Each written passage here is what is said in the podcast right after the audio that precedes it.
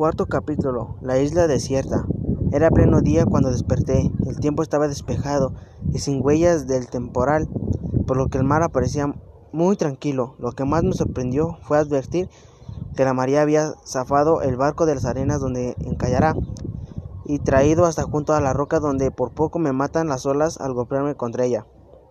Apenas una milla me separaba del barco y notando que éste se mantenía a flote, se me ocurrió ir a bordo en procura de aquellas cosas que me fueran necesarias. Bajando el árbol, dirigí la vista en torno y no tardé en descubrir el bote que el viento y las olas habían arrojado a las arenas dos millas a mi derecha. Fui hacia él para asegurarlo, pero encontré un brazo de mar ancho de media milla entre el bote y yo, y volviéndome por el mismo camino busqué, acercándome al barco, donde esperaba encontrar alimentos. Poco después de mediodía el mar se puso como un espejo y, la marea bajó tanto que pude acercarme un cuarto de milla del barco.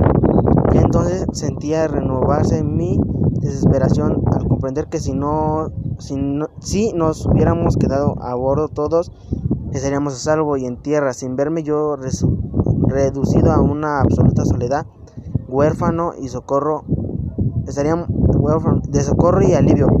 Derramé nuevamente lágrimas, pero como de nada me servían, resolví si era posible llegar al barco.